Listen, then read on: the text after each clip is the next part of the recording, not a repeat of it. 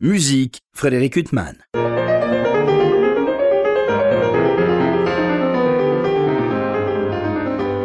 Bonjour, Frédéric Huttman au micro. J'ai le plaisir de vous retrouver pour un nouvel entretien. Aujourd'hui, j'ai l'immense plaisir d'avoir deux invités. Joséphine Ambroselli, bonjour. Bonjour. Et Marine Chagnon, bonjour. Bonjour Frédéric. Alors Marine Chagnon, vous êtes mezzo-soprano, Joséphine Ambroselli, pianiste. Je vous reçois l'occasion de l'apparition d'un disque qui vient de paraître pour le label Mirare. Euh, alors on dit, c'est bien ça. Euh, des mélodies euh, suédoises, donc un répertoire euh, fort peu connu ici. Et c'est vraiment une magnifique découverte dans une merveilleuse interprétation. Alors répertoire, je disais, pour moi qui était très méconnu, voire euh, inconnu. Est-ce qu'en Suède, c'est un répertoire euh, qui trouve sa place euh, dans les salles de concert Je ne sais pas qui veut répondre ou ne pas répondre, vous Marine?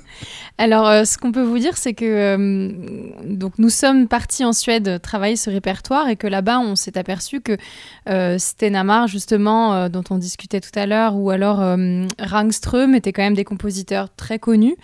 Euh, comme une sorte de patrimoine euh, culturel, euh, musical. mais il y a d'autres compositeurs qui sont quand même beaucoup moins connus par, par, par, les, par les Suédois, tout simplement. Et, et on a même eu l'occasion parfois de faire découvrir certaines mélodies à des artistes suédois quand on y était, ce qui était assez sympathique. Et alors vous, donc Marine Chagnon, vous le dites dans le texte qui accompagne ce disque, vous, vous êtes, euh, vos parents se sont connus euh, à Stockholm. Mais alors vous, Joséphine, euh, vous n'aviez pas de lien a priori avec ces mélodies suédoises à la base, je n'avais pas de lien, mais c'est vrai que j'ai découvert cet univers suédois donc par, par, par, sa musique, que j'ai eu la chance de jouer il y a quelques années, et de là et a été enclenché tout un travail de découverte et une soif de, de découverte de cette musique qui en fait est vraiment magnifique. Alors vous le disiez hors micro, c'était par le biais d'une œuvre de Stenamar que vous êtes tombé amoureux Oui, une œuvre pour chœur et piano qui s'appelle Vornat, c'est-à-dire euh, Nuit de printemps, qui est une œuvre absolument sublime de Wilhelm Stenamar et qui a été pour moi un véritable coup de foudre musical qui m'a donné vraiment euh, ce, désir euh, intarissable de découvrir cette musique euh, toujours plus. Alors ces compositeurs, on va les évoquer, peut-être pas tous parce qu'ils sont fort nombreux. Enfin, il y en a qui dominent sur ce disque. Il y a Stenamar justement, Rangström ou Bo Linde, mais ce sont des musiciens, des compositeurs qui ont composé beaucoup, bien sûr, pour la mélodie, mais est-ce qu'il y a d'autres genres qu'on leur connaît? Est-ce que vous connaissez des œuvres qui ne sont pas des mélodies de ces compositeurs et que vous avez pu écouter par ailleurs? Alors, absolument oui. Euh, ces compositeurs ont tous donc beaucoup écrit pour la voix, que ce soit pour chœur ou pour euh, voix seule. excusez-moi de vous interrompre, il y a une tradition chorale. Absolument, il y a une, véritable tradition euh, du chœur en Suède qui est, qui est vraiment excellente. Et, et, ces compositeurs ont énormément écrit de musique de chambre et pour orchestre symphonique. Et donc vous, Marine, il y avait un lien euh, fort euh, euh, avec la Suède. C'est des mélodies que vous aviez écoutées avant Alors non, pas du tout. je n'avais jamais entendu ces mélodies avant de me plonger dans, dans, ce travail de recherche avec Joséphine. par contre, j'ai écouté beaucoup de chants traditionnels suédois, surtout à Noël. Noël est une, une, immense fête pour les Suédois, avec la fête de la lumière qui a lieu le 13 décembre, juste avant, où où on fête euh, cette, euh, cette lumière avec une couronne de, bougies sur la tête que j'ai moi-même expérimenté euh, jeune. Je le dis pour les auditeurs, vous êtes venu sans. Moi, j'ai hésité, c'est vrai que j'aurais pu venir avec, mais et, et en fait, j'ai j'ai en souvenir d'enfance vraiment c'est des, des, sonorités toutes particulières qui, qui m'évoquent vraiment des moments joyeux, des moments de, de chant choral. C'est vraiment j'écoutais à la maison avec mes parents, on entendait vraiment des, des, chœurs d'enfants euh, chanter euh, Noël. Et, pour moi, c'est vraiment, euh, ça, ça m'amène immédiatement en enfance et, et, dans une culture qui n'est pas la mienne à la base, mais mais parce que vos parents sont français, ils se sont connus en Mes Suède. Mes parents sont français, ils se sont connus en Suède, mais ils ont voulu faire leur vie en France. et pour garder un lien avec la Suède, on souhaitait rentrer en contact avec les Suédois qui, qui vivaient en France. Et donc, euh, par ce biais, j'ai vécu toutes les fêtes traditionnelles tous les ans euh, avec mes frères aussi, qui ont, euh, dont l'un a vraiment un prénom suédois qui s'appelle Nils, comme Nils Holgersson. Et, donc voilà, mes parents se sont amusés en fait à nous, à nous plonger dans cette culture tout en étant en France. Dans mon jardin à Dijon, on a une petite cabane suédoise couleur ocre. voilà, on a vraiment eu tout le, cliché de la Suède à la maison.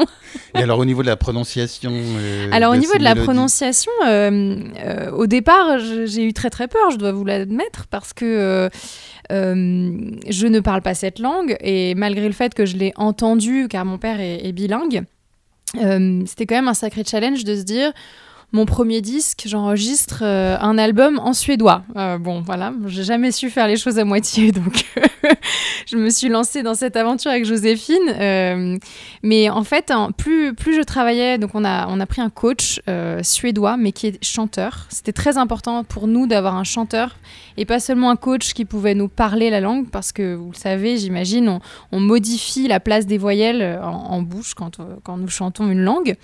et donc, on a eu la chance d'être coaché par un Suédois qui s'appelle Tobias Westman, qui était euh, à l'Académie de l'Opéra de Paris juste avant que j'y rentre. Donc oui, parce que vous, euh, vous, y êtes encore J'y suis encore, j'y suis encore. Et, Tobias a quitté l'Académie quand je suis rentrée et il nous a coachés pendant quasiment une année. Alors tout d'abord, euh, on a pris les textes au calme, on les a lus. Joséphine a fait le même travail que moi parce que c'était très important qu'elle puisse prononcer aussi pour accompagner euh, comme il le fallait. Et puis ensuite, on est passé à la voix chantée, où là, on a cherché euh, la meilleure place vocale euh, pour, pour, pour, ne pas sonner comme une Française qui chantait du suédois. Mais j'ai été assez surprise rapidement d'avoir de, comme des, sortes de connexions où vraiment la, la, langue me paraissait fluide et pas inconnue en fait. Alors je me tourne vers vous, euh, Joséphine, justement, puisque alors c'est intéressant ce que dit Marine, parce que euh, dit que vous aussi vous avez dû euh, travailler cette langue, parce que vous, je vous connais depuis un certain temps pour travailler avec des chanteuses ou des chanteurs, ce qui est vraiment un art très particulier, c'est-à-dire que à la fois il faut être un formidable pianiste et puis en même temps être tout le temps aux côtés du chanteur, connaître parfaitement les problèmes de souffle et la poésie. Alors c'est vrai qu'accompagner les chanteurs est un, est un, est un art merveilleux qui, euh, qui demande de... En fait, je, je compare ça à un bijou, par exemple un diamant, où le chanteur serait ce diamant. Et nous, en tant que pianiste, on se doit d'être son écrin qui va le mettre le plus en valeur possible. Et donc, il faut savoir à la fois être très présent, mais assez ajouré pour qu'il puisse résonner et, euh, à l'intérieur du son qu'on crée euh, au piano. Et donc oui, le travail euh, de la langue pour, nous pianistes est, tout aussi important que pour le chanteur parce que au piano, on suit la moindre inflexion de la voix. chaque, chaque, voyelle, en fait, souvent, chaque, chaque note peut avoir sa propre courbe, et donc en fonction de sa voyelle aussi. Donc, il faut qu'on soit capable de suivre ça, de donner l'espace nécessaire aux consonnes pour passer. Et donc, moi, personnellement, je travaille tout le temps en chantant. D'ailleurs, ça se voit quand on assiste à des classes chant piano comme la classe d'Anne Le Bozek ou de Jeff Cohen. Enfin, ils travaillent autant sur le texte que sur. Euh, Absolument, ça fait vraiment partie intégrante. C'est une seule pièce, c'est indissociable.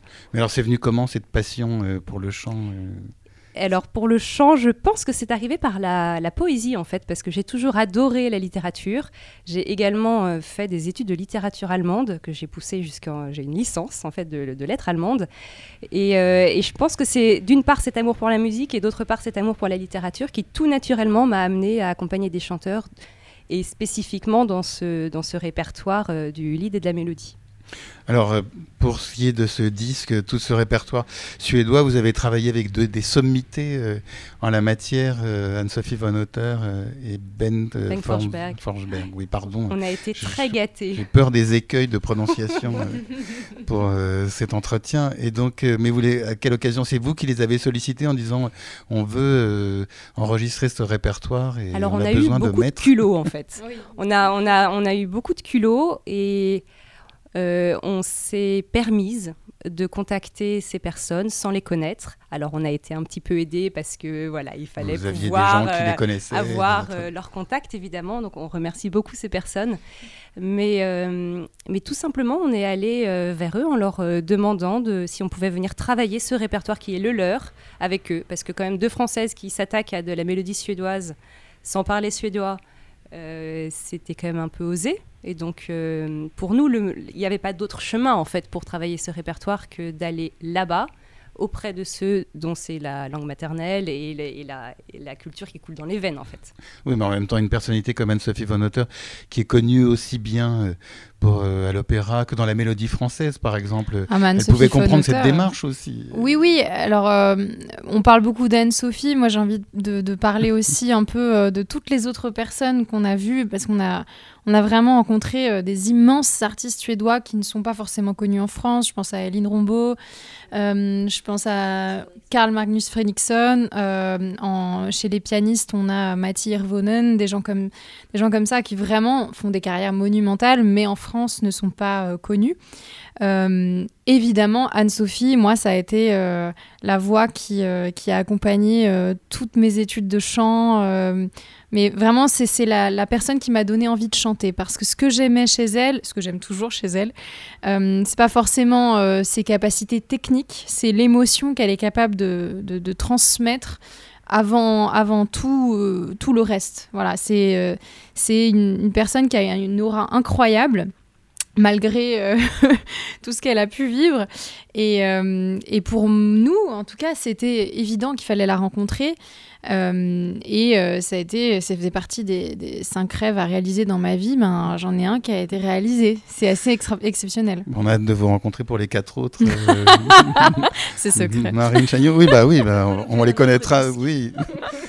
J'espère avoir quatre autres entretiens euh, avec vous. On va revenir avec ce disque euh, pour le, label euh, Mirare. C'est vraiment une magnifique surprise. Il y a des disques qu'on est heureux d'écouter, mais dans un répertoire qu'on connaît. Il y a des disques qui permettent de découvrir un répertoire. Puis il y a les deux qui, des, livres, des disques comme celui-là qui conjuguent les deux, c'est-à-dire le bonheur d'écouter des mélodies qu'on ignore dans une interprétation magnifique, parce qu'il y, y, a en même temps une très grande émotion, mais vous forcez pas le trait. Enfin, il y a une grande élégance tout au long de ce disque. Bah, merci beaucoup. Euh, je pense que ce projet a tellement été humain avant tout. Euh, fait de rencontres, euh, de surprises, d'étoiles qui s'alignent. Ça fait deux ans qu'on se dit c'est incroyable, on a les étoiles qui s'alignent. Et je pense que quand on est au juste endroit avec soi-même, on n'a pas besoin d'aller chercher des choses exceptionnelles. Moi, je pense que Joséphine comme moi, on a voulu être vraiment au bon endroit pour nous. Euh, avec qui, on, qui nous sommes aujourd'hui. Euh, moi, vocalement, avec qui je suis aujourd'hui, et ce qui est quelque chose d'important à dire parce que euh, on, pourrait comparer, c'est terrible de me dire que sur certains titres, la, seule version autre qui existe, c'est Anne-Sophie von Auteur. Je veux dire, c'est incomparable, mais j'ai essayé d'oublier ça et de me dire que j'étais voilà la jeune chanteuse que je suis qui débute une carrière et qui a déjà des choses à raconter et on a vraiment essayé de, de, sublimer ça avec Joséphine. Euh, voilà, qui nous sommes nous Et je crois qu'on est des personnes euh, qui sommes en recherche de lumière permanente. Donc euh, ce titre, Yus, avait toute sa place pour ce disque. Oui, enfin, vous parlez des grands interprètes. De toute façon, là, un pianiste ne va plus jamais jouer les sonates de Beethoven en disant tout ce qu'il a précédé. bien sûr, Alors, justement, à propos de pianiste, Joséphine Ambroselli, au niveau pianistique, ça a l'air assez redoutable quand même, toutes ces œuvres. Euh, ça a l'air de beaucoup tricoter dans certains morceaux. Alors ça dépend des pièces, mais en effet, euh, les, parties de piano de ces mélodies sont, euh, sont, sont, parfois assez chargées en notes, en tout cas en émotions. Et, et c'est intéressant aussi parce que dans certaines pièces, notamment chez Stenamar, elles sont il a, construit la partie de piano par rapport à la voix pour que harmoniquement l'un et l'autre se complètent et qu'il n'y ait pas tout au piano, que ce soit pas juste le piano qui accompagne une mélodie, mais vraiment une, vraie euh, osmose en fait qui est nécessaire pour pouvoir avoir euh, l'harmonie complète. Euh, et toutes ces partitions que vous interprétez, vous avez eu beaucoup de mal à les trouver? Ça a été compliqué, euh, cette recherche de...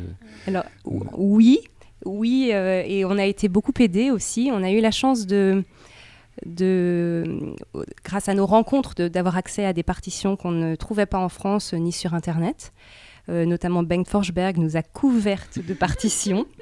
Et par exemple, il y a une pièce, voilà, la, la, la, Sérénade de Rangström, en fait, est une pièce que nous avions entendue parce qu'on l'a découverte grâce à un enregistrement. Et nous, voulions absolument que cette pièce euh, fasse partie de notre répertoire. parce qu'on l'aime vraiment tout particulièrement. Et par contre, il nous était impossible de trouver la partition de cette pièce. Et on a demandé à beaucoup, beaucoup d'artistes qu'on a rencontrés. Et finalement, c'est Bengt qui l'a retrouvé dans un fond de placard chez lui et qui nous a fait le cadeau un jour de nous la donner. Et donc j'ai chez moi cette partition qui tient en, trois pages. Euh, vous savez, les grandes partitions, c'est plus grand qu'un A4. et c'est tout écorné, euh, voilà, ces partitions qu'on trouve chez nos, chez nos grands-parents ou arrière-grands-parents maintenant. Et, euh, et, en fait, cette partition, voilà, c'est celle que lui avait et qui, euh, qui, ça a beaucoup de sens pour moi. C'est un très beau cadeau, en fait. Et on peut vous raconter aussi que hum, un jour, il nous a donné rendez-vous. On était à Stockholm euh, dans un marché euh, couvert où il y avait euh, tous les meilleurs saumons, tout ce que vous pouvez imaginer de gastronomie suédoise fantastique. Et, il est arrivé avec un, une sorte de cabas énorme. On s'est demandé ce qu'il nous apportait. Et il nous a offert une quantité de partitions. comme ça, en nous disant voilà, bah, allez-y, enregistrez ce que vous avez envie d'enregistrer. Et c'était incroyable parce que c'est celui qui a donc édité euh, pas mal de ses partitions dans un, dans un grand recueil qui est sorti récemment, je crois, euh, dont il nous a euh, fait le cadeau aussi. Et voilà, donc ces rencontres ont permis de trouver ces partitions. Il y a d'autres partitions qu'on a du coup découvertes via ce recueil où il n'y avait aucun enregistrement, donc on les a testées. je crois que dans ce disque, il n'en figure pas, on ne les a pas retenues. Euh, pour euh, plutôt des questions vocales, euh, souvent des... c'est quand même une écriture très très très opératique, très lyrique. et c'est pour ça d'ailleurs que tout de suite j'ai aimé chanter ça parce que mon répertoire de prédilection c'est l'opéra. Il y a une, oui, un lyrisme, une ouverture vocale très non, exigeante. Excusez-moi, en même temps, vous l'interprétez de manière très mélodique. Enfin, oui, en fait, ce, qu'on a interprété de manière opératique. Enfin, c'est ce qu'on ressent. C'est pas. Alors peut-être que je m'exprime mal. C'est dans le lyrisme de la voix mais évidemment avec toute l'émotion et, toute l'intimité qu'on peut y ajouter. Mais dans le, dans, de, façon instrumentale, si vous voulez, la façon dont on aborde corporellement ce, répertoire, c'est quelque chose d'assez lyrique. Et certaines pièces euh, euh, m'ont demandé beaucoup, beaucoup, beaucoup de travail pour euh, les intégrer physiquement. Et alors au niveau des tempi, c'est des musiques, enfin il y, a une dizaine de compositeurs sur ce disque, j'imagine euh, chacun avec des écritures euh, très différentes, mais c'est des partitions très précises euh, au niveau des tempi, des nuances. Joséphine, ou alors vous avez vous un, travail très personnel d'interprétation? C'est un peu les deux en fait. Il y a beaucoup d'indications présentes sur les partitions qu'on a vraiment, on a vraiment fait ce travail de, faire ce qui été écrit, vraiment de pouvoir euh, se rapprocher vraiment le plus proche possible de ce que le compositeur a écrit.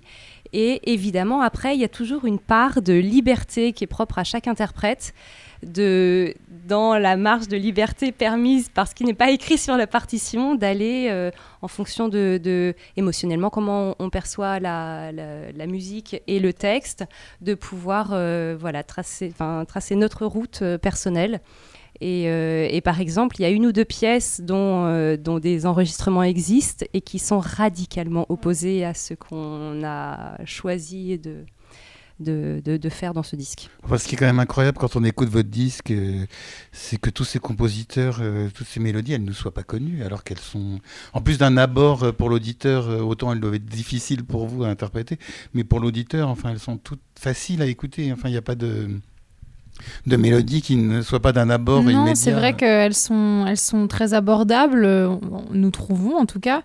Euh, et puis c'était aussi l'idée euh, de cet enregistrement, c'était euh, de, pouvoir faire découvrir aux Français ce répertoire. On espère que ça aura marché, mais, mais c'est bah, vrai que... Oui, il y a déjà eu un concert le 21 Absolument. mai. Vous avez eu des échos du public, des gens qui vous disent mais c'est incroyable. Alors les gens sont très surpris par l'abondance la, pianistique c'est quelque chose qui ressort souvent euh, dans, dans, les retours, euh, où l'écriture est vraiment très fournie et, qui met, en fait, et ça, c'est ce que nous aimons vraiment dans ce duo, qui met pas euh, la chanteuse en lumière et la pianiste en dessous. Je pense qu'on a une époque où on peut enfin dire ça y est, c'est fini. Et, et, voilà, on a deux artistes qui font de la musique ensemble et qui se répondent. Et vraiment, c'est un travail de duo passionnant. C'est ce qu'on a cherché à faire Vraiment de la musique de chambre, exactement. Et par moments, l'écriture pianistique, pour certaines, elle fait penser à du Richard Strauss ou des compositeurs peut-être contemporains, mais peut-être que je m'égare. Oui, absolument. Non, non, il y a dans, chez beaucoup de ces compositeurs suédois du Strauss, du, du Reger, du Brahms aussi beaucoup. Il y a une lignée. Ils sont pour beaucoup aussi d'ailleurs à étudier en Allemagne, et donc on sent ces, euh, ces traditions qui sont, enfin, ces, ces, inspirations dans leur musique. Des inspirations françaises aussi chez beaucoup d'autres compositeurs, chez Frumery. Euh, voilà, et puis un petit peu de russe. C'est les, les, trois sources d'inspiration qu'on peut trouver dans cette musique suédoise. De nombreux poètes ont inspiré ces mélodies, euh, hormis Père euh, Lagerquist et Strindberg. à ma grande honte, je dois avouer que je n'en connaissais aucun. Est-ce que vous pouvez nous en dire quelques mots? Ce qu'on peut dire, c'est que dans ce disque, il y a un titre qui s'appelle Ridaren for, for Uti Österland. Euh, et en fait, c'est un extrait d'une pièce de théâtre. Et euh, c'est assez rare. Euh, souvent, ce, sont des poèmes qu'on met en musique. Et là, c'est vraiment un extrait de cette pièce. Et c'était intéressant parce qu'au départ, quand on a commencé à travailler cette mélodie, on s'en est fait une interprétation sans savoir qu'il y avait un avant et un après. Puis quand on a fait un petit peu de recherche et qu'on a découvert ça, ça a changé notre interprétation. On a vraiment changé les couleurs parce qu'on pensait que la personne euh, allait forcément mourir et en fait on a découvert qu'à la fin ça se terminait bien. Et donc on a essayé de teinter euh, ce, texte de, lumière, encore une fois. Il rentrait bien dans notre disque. Oui, à propos de lumière, justement, c'est ce disque est plein de lumière. À la fois, il y a beaucoup de mélancolie, et puis en même temps, c'est pas un disque. Enfin, on n'est pas dans un film de Bergman, justement, l'autre. Non, en fait, ce qu'on a voulu euh, raconter dans ce disque, c'est euh, une émotion qui est très particulière euh, en Scandinavie, qui s'appelle le lengtan. On n'arrive pas, on n'a pas de mots en français pour définir cette émotion, ce sentiment. je pense que c'est relié au fait qu'ils ont une vie très différente de la nôtre par euh, justement le manque de lumière, euh, les saisons qui sont très différentes des nôtres. Nous, on a eu la chance de partir en hiver et de voir euh, la nuit tomber à 15 heures. c'est très très très particulier ce que ça fait même dans le corps physiquement et, et, le rapport à la nature donc en fait dans tous ces poèmes on a ce, cette, cette, image de la nature qui traduit l'émotion des, des, êtres humains euh, je m'embarque. Oui, mais vous avez raison de vous embarquer, euh, continuez. Non, mais justement, c'est un voyage. Votre ce, ce Langtan, justement, euh, donc c'est un, un, sentiment de, un mélange de nostalgie, de mélancolie, mais qui en fait tout le temps est, est teinté d'espoir. Et comme si il y a toujours une lumière au bout du tunnel, en fait. Et nous, c'est, on a instinctivement, parce que Marine et moi sommes des personnes qui sommes plutôt de nature joyeuse et positive, en fait, instinctivement, on a cherché à extraire de chacune de ces, de ces mélodies et, des poèmes qui étaient mis en musique euh, la, part de, la part la plus positive, en fait, de, mettre en lumière la joie, de mettre en lumière tout ce qui était porté vers la vie. Euh, et euh, donc oui, toutes ces musiques sont empreintes de ce Langtan, mais, mais voilà, notre, notre interprétation s'est dirigée vers cette coloration d'espoir. Et vous avez eu des échos en Suède euh, après l'apparition de ce disque ou pas encore Pour le moment, c'est. Et oui, on a quelques échos déjà. ce disque est aussi sorti en Suède et a été euh, pour l'instant assez bien accueilli. Bah, déjà, euh, peut-être que justement, euh, eux aussi valorisent pas euh, autant leur répertoire. on peut reprocher aux Français de ne pas valoriser suffisamment leur répertoire de mélodies et peut-être que le reproche peut être adressé aux Suédois. C'est toujours la même histoire. Là, on a deux Françaises qui, qui s'intéressent à leur répertoire et donc même s'il y a des mélodies qu'ils connaissent très bien, je pense que ça les touche déjà que des Françaises s'intéressent à leur pays, à leur culture. Euh, et oui, on sait que ce disque est vraiment bien reçu. Euh, on est super heureuse, surtout que on a eu la joie de passer à la radio suédoise. Ah oui. Euh, voilà, on a eu, je sais plus, ils ont passé deux titres et puis on a, Joséphine a été interviewée. Moi, je n'étais pas disponible malheureusement. Et, et, pour mon histoire personnelle, je trouve ça extraordinaire d'être passée à la radio suédoise, là où mon père travaillait euh, il y a 30 ans. C'est quand même incroyable. alors, au niveau de la construction du disque, parce qu'il y a beaucoup de mélodies de compositeurs très différents, en même temps, il y a une grande unité quand on l'écoute. les mélodies sont très très différentes. oui, mais enfin, on a l'impression que vous avez énormément réfléchi sur la manière. Oui, ça n'a pas été simple à la fois de déterminer quel titre on enregistrait. Alors pour la, pour la petite blague, euh, on s'est donné euh, comme objectif, comme on en avait beaucoup trop et qu'on en a sélectionné 23 déjà, euh, qu'il fallait qu'on puisse mourir pour les deux premières mesures. Voilà. Donc chaque titre que vous entendez là, c'est vraiment des pièces qui nous, qui nous touchent tout de suite. Et ça, nous a permis de faire une sélection. Et ensuite, on a essayé d'équilibrer les caractères. C'était pas simple parce que justement, on a quand même beaucoup de pièces qui parlent du Lengtan et donc qui sont dans un tourment. Euh, mais, euh, mais on a été très bien entouré euh, pour, pour faire cet ordre aussi, pour réfléchir à quelque chose d'équilibré, de spontané, de... Et de pouvoir emmener l'auditeur en voyage aussi. C'est pas du tout un ordre que qu'on joue en concert. C'est vraiment un ordre qui a été pensé spécifiquement pour le disque et pour être écouté dans son intégralité en fait. Euh, et, le but était vraiment d'emmener en voyage, donc euh, dans l'enchaînement des pièces. Euh, voilà, c'est c'est très alors personnel bien sûr mais penser la enfin si on enchaîne plusieurs pièces lentes ou alors si on contraste abruptement c'est voilà, Il se termine par une valse d'ailleurs. mais oui parce que parce que c'est la joie parce que c'est la lumière qui qui, qui, finit voilà qui l'emporte et qui qui doit finir ce programme. C'est un programme que vous allez donner euh, euh, en plusieurs lieux, et notamment les 24, 25, 26 juin, euh, notamment à Nohant. et c'est pour vous un lieu, bon, c'est un lieu bien sûr chargé de romantisme. et Absolument, et je pense que ce répertoire s'inscrit vraiment bien dans ce. Dans, dans, dans, le romantisme et dans, tout ce qui en a découlé après musicalement.